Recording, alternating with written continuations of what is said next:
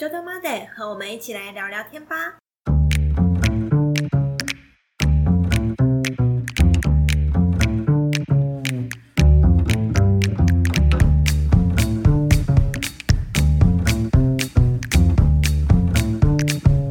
Hello，大家好，我是俗称酒鬼老板的炫。我是想要用甜点疗愈大家的泽琳达，欢迎回到九豆。今天要聊聊的主题是，你咖啡因中毒了吗？第二集，我们上次没有讲的地方其实超级毒的。我有感，我有感觉到讲稿上面的东西都没讲到。你说反纲的内容吗？对啊，可是上一集的内容会比较实际啊，生活化一点。应该不至于都没有用吧？嗯，我觉得是大家在生活中可以接触到的东西的好啦，我们这一集可以稍微讲多一点知识性的东西，嗯，或是偏理论性的东西。嗯哼可是我记得我在上一集后段我有说到，就是想要跟大家分享，我们要如何去计算自己每一杯咖啡摄取了多少咖啡因这件事。嗯，大家可以能记就尽量记啊，不然这其实网络上也应该还找得到资料。还是又需要 po 在 Instagram 上面，然后我又欠大家一个图。你欠甜点跟欠土的这个效率是差不多一样快的。呃，原谅我最近真的有点忙，原谅我，我之后会比较有空闲一点，我就赶赶快开始付图给大家，希望大家多多按赞， 支持一下子琳达辛苦辛苦做的图好吗？先把图生出来再说。好，我会想要去分享大家如何在家里也可以自己计算咖啡因这件事情，是因为真的很常有客人很可爱，嗯，他就会跟我说：“哎、老板，哦，我不要喝那么多咖啡因进肚子，那我可不可以把咖啡煮大杯一点？嗯就是把它冲淡一点？”嗯我，说：“嗯，没有用啊。”没有用，哦因为其实我们人体摄取的咖啡因，这当然不是指呃罐装咖啡，嗯，好，这是指我们现研磨的，不论是什么什么拿铁、美式啦、红西湖啦、爱热压、手冲，是指这种就是现研磨咖啡，然后有器具去冲煮的一杯黑咖啡这样子。它其实你摄取的咖啡因多寡来自于你煮那一杯咖啡的时候，你用了多少的咖啡豆是咖啡豆的重量，哦，跟你煮了多大杯嗯，其实没有关系。是啊，比如说，你用二十克粉，嗯，你煮一百 CC 的咖啡，跟煮五百 CC 的咖啡，某种程度上来说，你摄取的咖啡因量是一样的哦、真的假的？是但是风味完全不一样呃，咖啡因是咖啡因啊，风味是风味啊，哦，所以这完全不不相干这一直都是两码子事哦。 啊，开始昏了。我没有让你喝那么多，没有，现在已经一点了，晚上一点了，很想睡了。好吧，我赶快讲。好，我们继续吧。所以其实它是有一个公式存在的，嗯，然后其实嗯，它也有一个参考图，不同产区或是不同品种的咖啡豆，嗯，它所占它每一颗豆子所占的咖啡因的含量都不太一样，像阿拉比卡跟莱比瑞亚就不一样。不不一样，哎或者是像阿拉比卡跟罗布斯塔，嗯，就会有两倍的差距。嗯那所以假设这个公式，我可以先念给大家听，嗯大家可以能记就尽量记啦。嗯所以它就是用呃咖啡因战斗重的百分比战斗重，去乘以几克的咖啡粉。咖啡粉，对嗯那这里的数字算出来之后，我们再乘以一千，再乘以一千，对，嗯就是你那一杯咖啡，它的咖啡因有几毫克？嗯，哦，我再讲一次哦，嗯就是咖啡因的战斗重的百分比，嗯，去乘以几克的咖啡粉，嗯，然后再乘以一千，所以咖啡因的战斗比就是我要去上网查，嗯，应该查得到。嗯，哦，比如说像巴西嗯，它的咖啡因每一颗它的每一颗咖啡豆的占每一颗的百分比，咖啡因占那一颗百那一颗咖啡豆的百分比，好老师，对，呃它是百分之一点二，巴西是一点二，比就是我有查到的数据。好，那所以是百分之一点二哦。嗯，百分之一点二，对，所以我们换算成就是，那假设我要煮一杯手冲，嗯，我是二十克的粉，嗯，所以就会是零点零一二乘以二十。嗯然后再乘以一千，对，哦，怎一达，你要算看看吗？好啊，要用计算机，数学有点差，现场算一下，零点零一二嗯，因为它是一点二百分之一点二，乘以二十嘛，对，然后再乘以一千，对，然后就等于两百四十，对，那我今天这一杯呃摄取的咖啡因含量就是两百四十，如果你的萃取率是一百趴的话，你就会喝到两百四十毫升的、两百四十毫克的咖啡因。所以通常我们算出来这个数字，我们摄取的量可能会比较少一点。因为呃，没有可以乘零点七，或是乘以零点五。哦，了解。那像我有那个胃食道逆流嘛，嗯然后我我不太能摄取咖啡因这种东西。那我们就如果假设我想去外面喝一杯咖啡，然后跟别人说什么我要低咖啡因的咖啡，有可能吗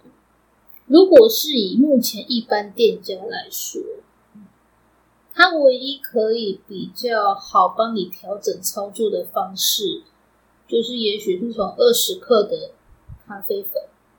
降成十五克或十克的咖啡粉，哦。去煮到可能它预先设定的三百沫。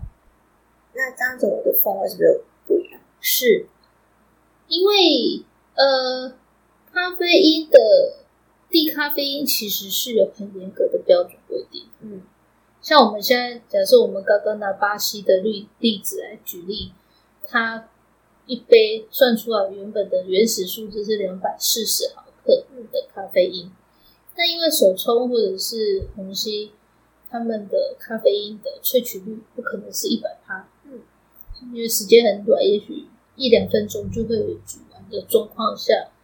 所以乘以零点五或零点七，所以等于你这一杯，无论是你煮到两百沫、三百沫或是五百沫的这一杯咖啡，你的咖啡因可能大概就是在一百二上下，哦，一百二十毫克的咖啡因摄取上下，所以它其实不太到所谓的低咖啡因的标准。哦，低咖啡因的标准是指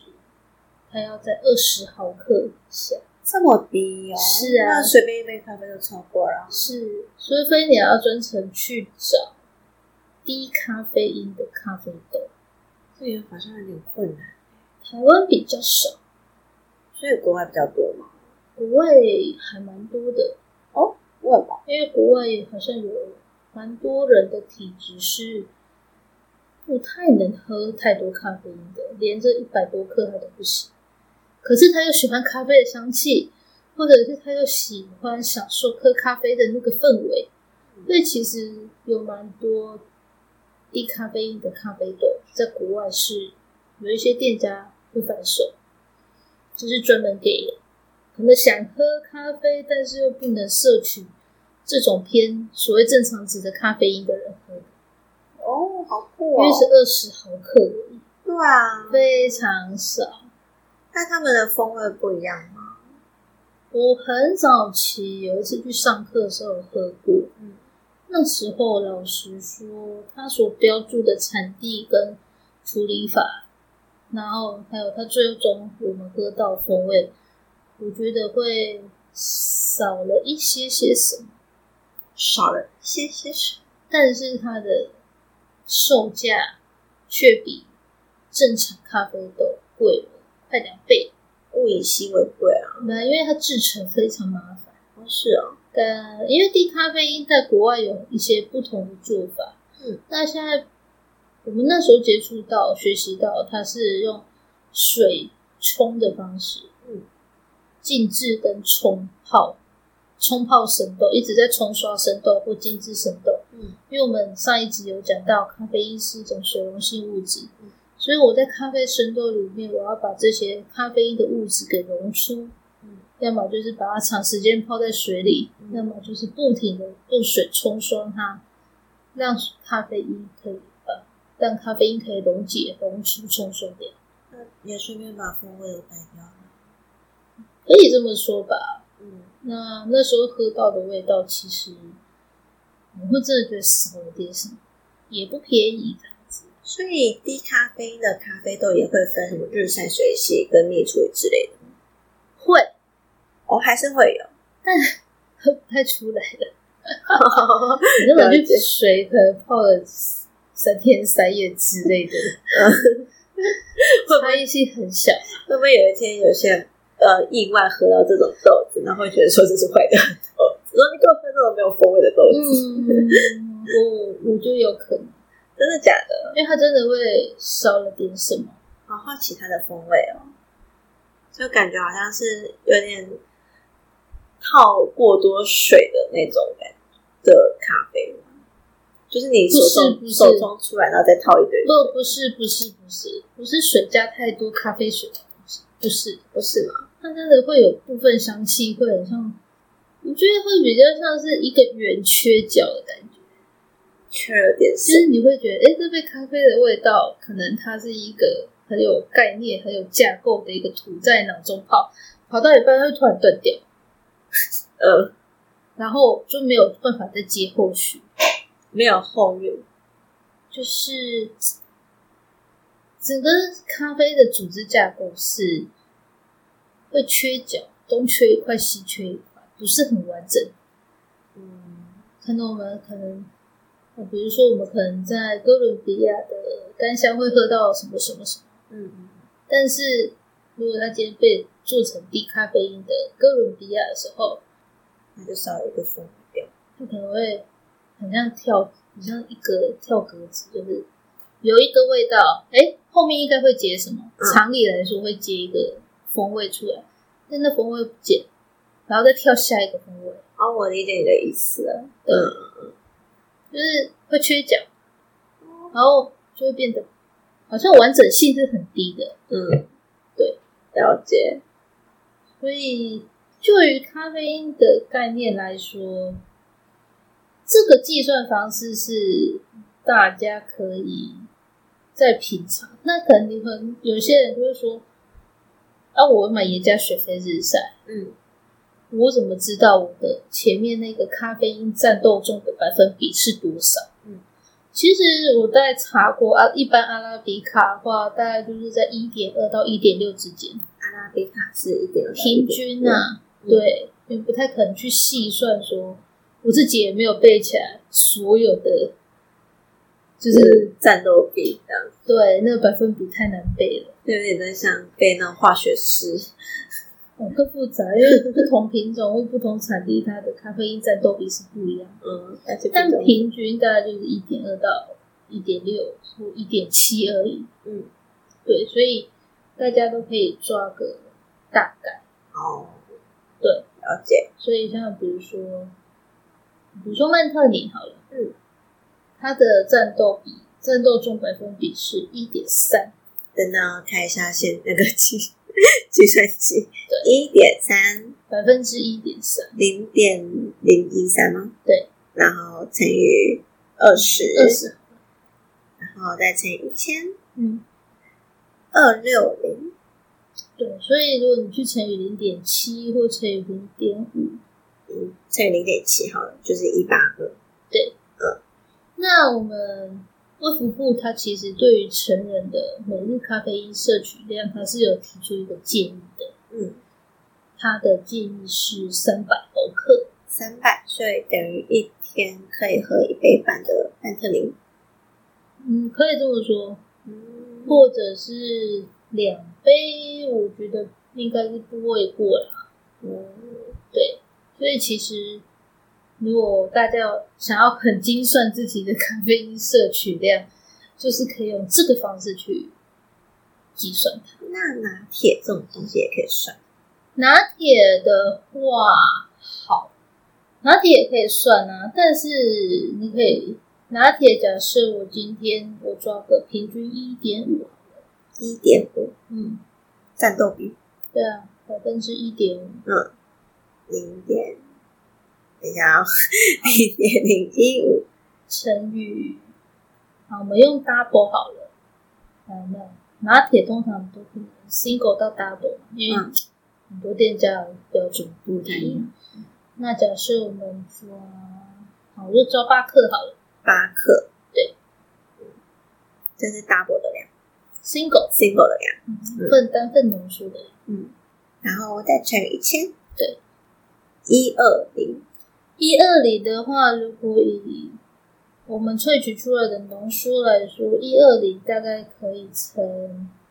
零点四或零点三，乘以零点四，是因为加你们的关系，不是。待会可以跟你解释为什么。那等于四十八。对，那等于你喝那一杯拿铁，咖啡因就是四十八毫克。那我一天可以喝六六七杯，但前提是你的配意式配方豆都是纯阿拉比卡。哦，你如果今天有加一点罗布斯塔，嗯，当然它的咖啡因占豆中百分比就不太一样。对，然后啊那感觉拿铁会比较不好去精密的细算，因为每个、每个每一家的的那个意式豆的浓缩配方不太一样。可以这么说。所以我刚只是举例。好，为什么我们刚刚手冲啊，或者是虹吸，我们会乘以零点五或零点七？嗯，可是可能到所谓的意式咖啡机、意式那种快速萃取的浓缩咖啡，我可以，我会建议可以乘零点三或零点四，是因为我们还是要去强调我们上一集讲的，咖啡因是一种水溶性物质，嗯，等于咖啡粉，它接触水的时间越久，嗯，它是不是就会溶出越多的咖啡因？嗯，那我不晓得你有没有仔细看过我们在萃取浓缩咖啡的时候，秒数大概多久？没有，直接回答没有。 我不会在那边慢慢说一二三，我那就看到慢慢流出来，哦，结束了，结束了。对，但你但是起码你应该有概念，知道说我们煮一杯浓缩咖啡的时间会比我煮一杯手冲的时间来的短嘛，对，没有错。而且应该短不少。嗯因为大部分的咖啡机的设定的总浓缩的时间大概都是在三十五秒到四十秒左右，那嗯有的机器可能会更快三十秒。嗯，那等于水跟咖啡它的相处时间只有多久呢？三十秒。上下，对，顶多到四十。嗯，那它能溶出的咖啡因有多少？哦，就是相到相较之下比较少。对嗯，那就是它能溶出的咖啡物质的时间不够长。我还以为浓缩，因为浓缩这两个字咖啡因会比较多哎、那是风味问题啊！哦，再次强调，咖啡因溶出的溶出率跟风味完全没有相干。不会是成正比的。呃，了解。同理可证，嗯，所以其实最久哪一种咖啡的咖啡因是最多的呢？考一下，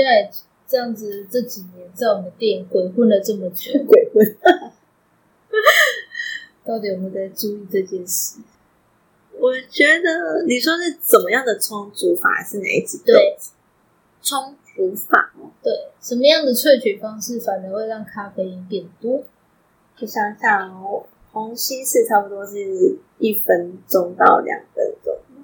差不多一分到一分半吧。对我之前学过，一点点。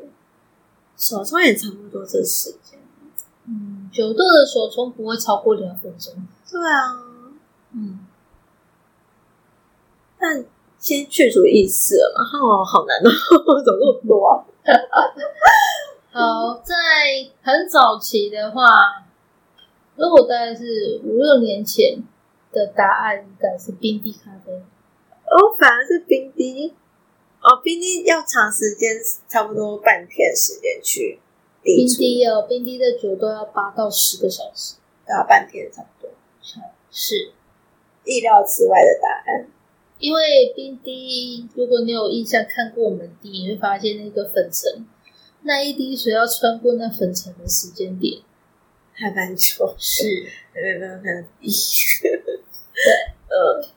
那现在不是很确定标准答案一定是冰滴的原因是，我没有去测过冰酿咖啡的咖啡因。冰酿咖啡，嗯，冰酿咖啡的制成方式是怎样？因为冰酿咖啡它是用咖啡粉跟水直接接触，就像你泡茶叶一样。嗯，我就是拿个桶子把咖啡粉跟水丢进去，嗯搅拌均匀，我就丢到冰箱。嗯然后我们的制成至少会泡十二个小时嗯，以上。这个有点像我之前在网络网络上面看到什么纸飞机的那一种呃，是没错，哦一所以哦样的，一样的。所以，呃，我还没有去测试出来这样子的制成做出来的咖啡因含量嗯跟冰滴哪一个偏高或哪一个偏低。哦，对，所以这两个要稍微去研究一下。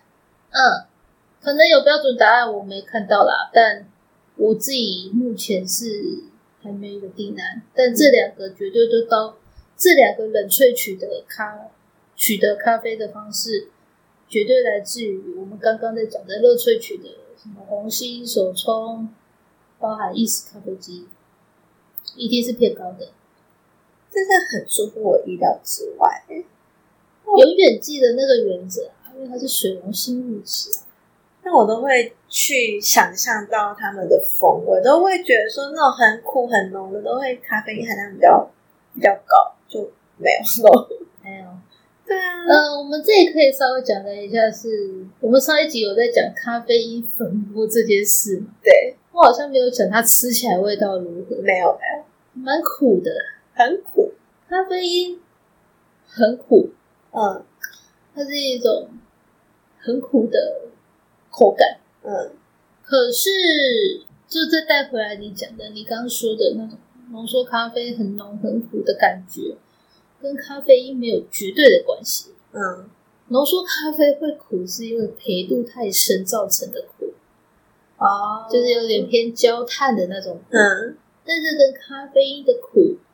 呃，因为我两种两种我都有尝试过，所以我会知道那是两种不一样的方向的苦感。嗯，对，但我那时候在吃咖啡因粉末，其实真的很苦，可以媲美黄脸的啦，黄连很苦哎、我觉得有有那个等级了。哇，对，嗯，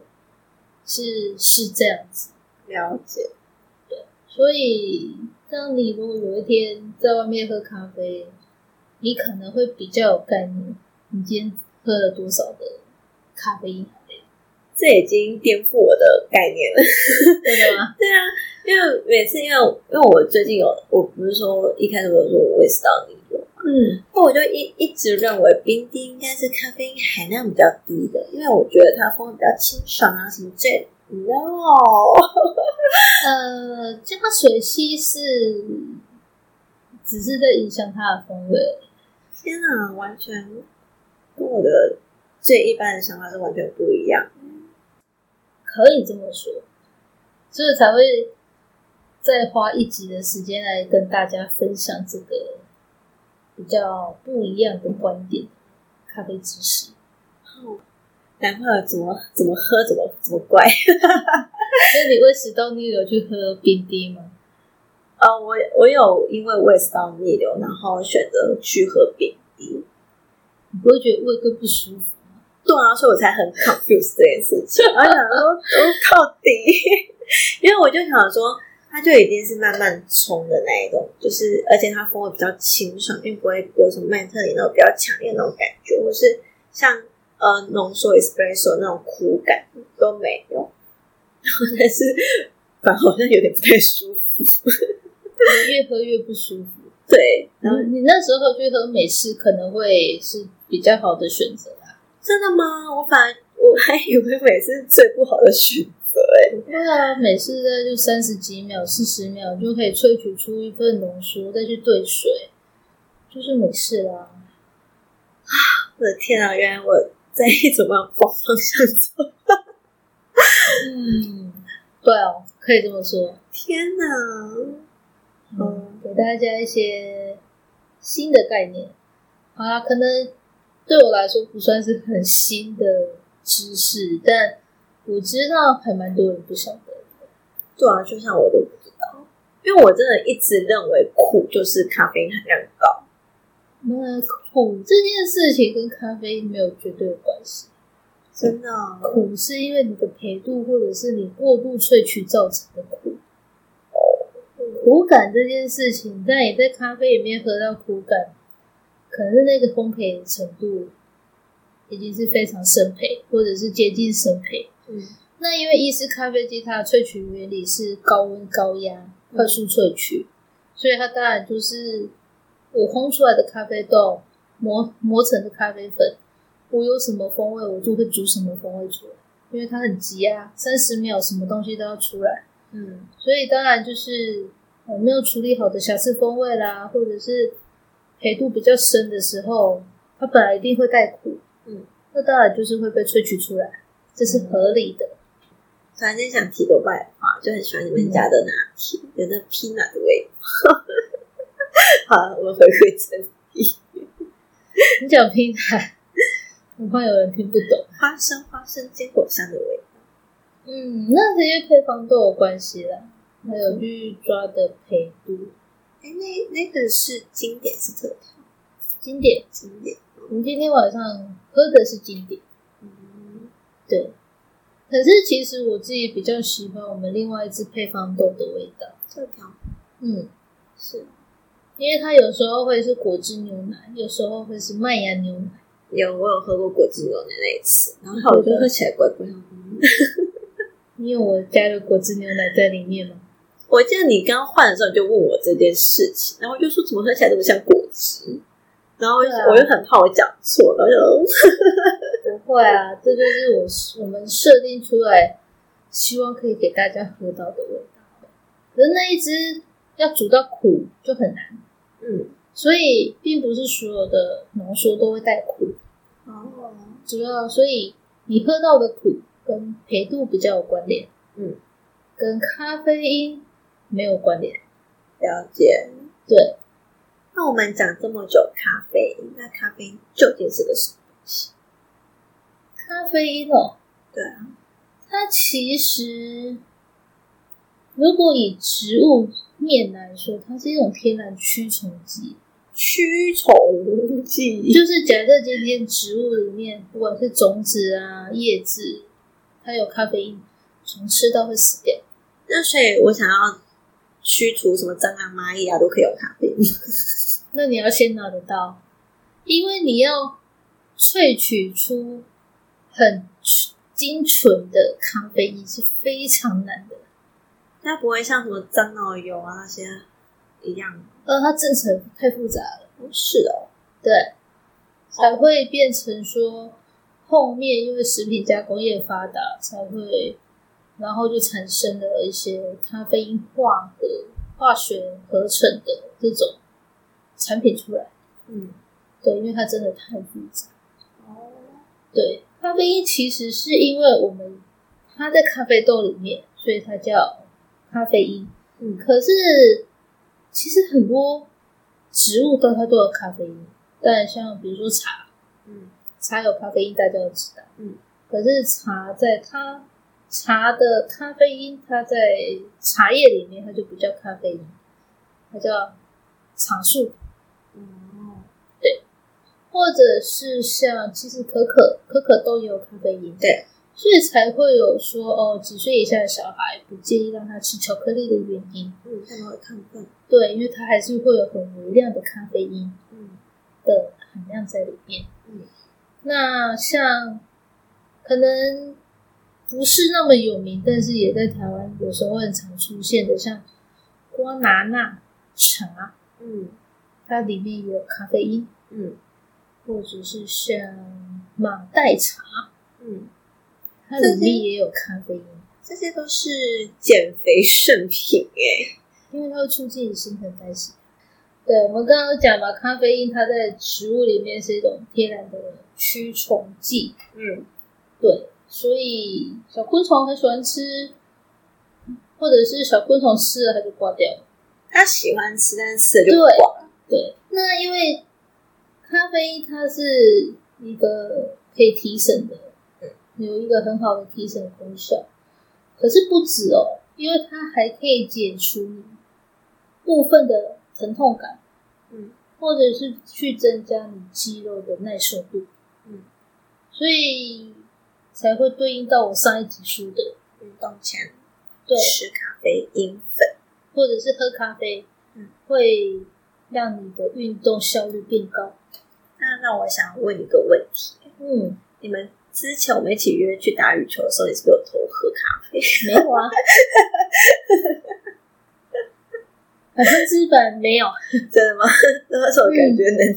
个实力相相当有点落差。什么时候？就很久之前，我们唯一一次一起去打羽球那一次，嗯，然后我打了打了就软绵绵的羽球，然后你就开始啪啪啪，我就吓死。这是人的肌肉量 问题。好，我们没有办法在这一集讨论你的肌肉量这件事情。我以为你偷喝了咖啡作弊，好没有？ 下一次如果我喝咖啡，应该不止这样。那我应该从此不会跟你一起去打羽球。还好啦，打断球拍那一次你又没看到，那是你在我去之前啊打的，不同天呐、对啊，对。而可且那是打断球拍那天，我也没喝咖啡啊。个没有，应该是你的咖啡因含量已经在身体里面，不用再摄写取的。是咖啡了，对。永远都超量。是，然后题外话， 好，那我想要再另外讲的是说，有些人会说，哎、我有三高，嗯比如说我有高血压，嗯，我有糖尿病，嗯，或者是我有其他一些慢性疾病，嗯，我能不能喝咖啡呢？目前就我家人的状况来说，嗯，呃，我不想要去讲什么很很艰深的什么医学报道，或者是发生了什么事， 对英国报道，美国来报道啊等等之类的。呃，可是我只能说，我的家人他是有二期糖尿病，嗯，可是他我住咖啡住十年，他也跟着我喝了十年。嗯那当然，他就是喝在一个很适量的状况下，其实并不会影响他的病情。哦，对。那像有高血压的家人，嗯他也有喝咖啡的习惯。那当然，在不过量的情况下，他的药剂也没有因为喝咖啡而去增加，嗯，或者是去造成他身体不适，那不会造成他心悸之类的吗？不会。这可以另外提到的是说，很容易心悸的人，还是那一句话，是不是你的体质？嗯，或者是你平常是没有在喝咖啡的习惯，嗯那你今天突然喝了一杯，你的身体突然适应不了那一咖啡因进到身体里，刺激刺激你的血压，或者是刺激你的中枢中枢神经，所以造成不习惯的不舒适感，嗯，也有可能是因为这样子。哦，可是如果像比如说你或者是我，我们平常本来就有在摄取咖啡因的习惯，嗯身体它也知道说哦，这个身体里面它随时会进来咖啡因是正常的，等等之类的。喝了还会心悸，我们可能就会合理的去推断是否是咖啡品质的问题。而不是你的体质问题。所以有些客人，也许是陌生客人，第一次进来店里，他都会说：“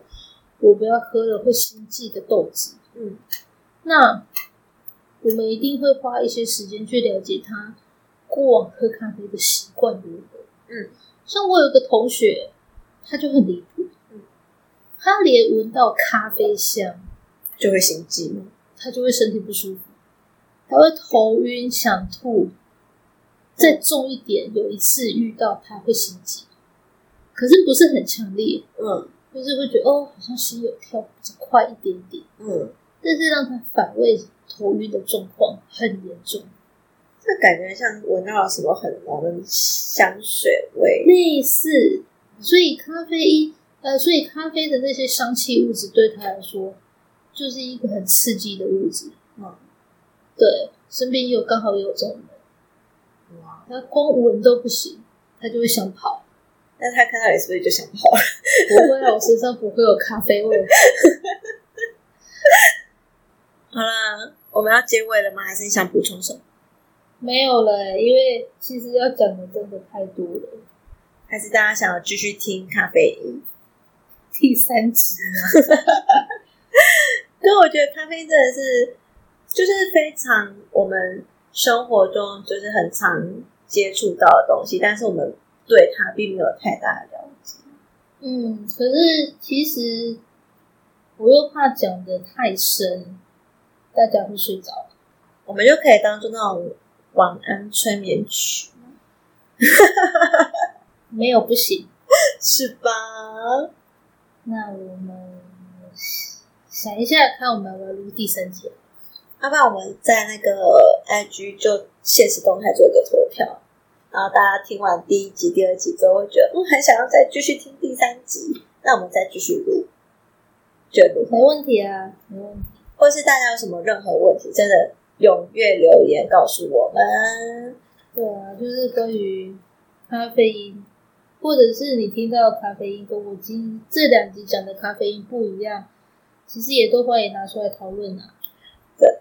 好啦，大家，我真的非常希望大家可以踊跃留言，告诉我们我们需要改进的地方，或是你觉得从节目中得到了什么呃知识啊，或者什么，欢迎回馈给我们。就这样啦，下次见，拜拜。拜拜。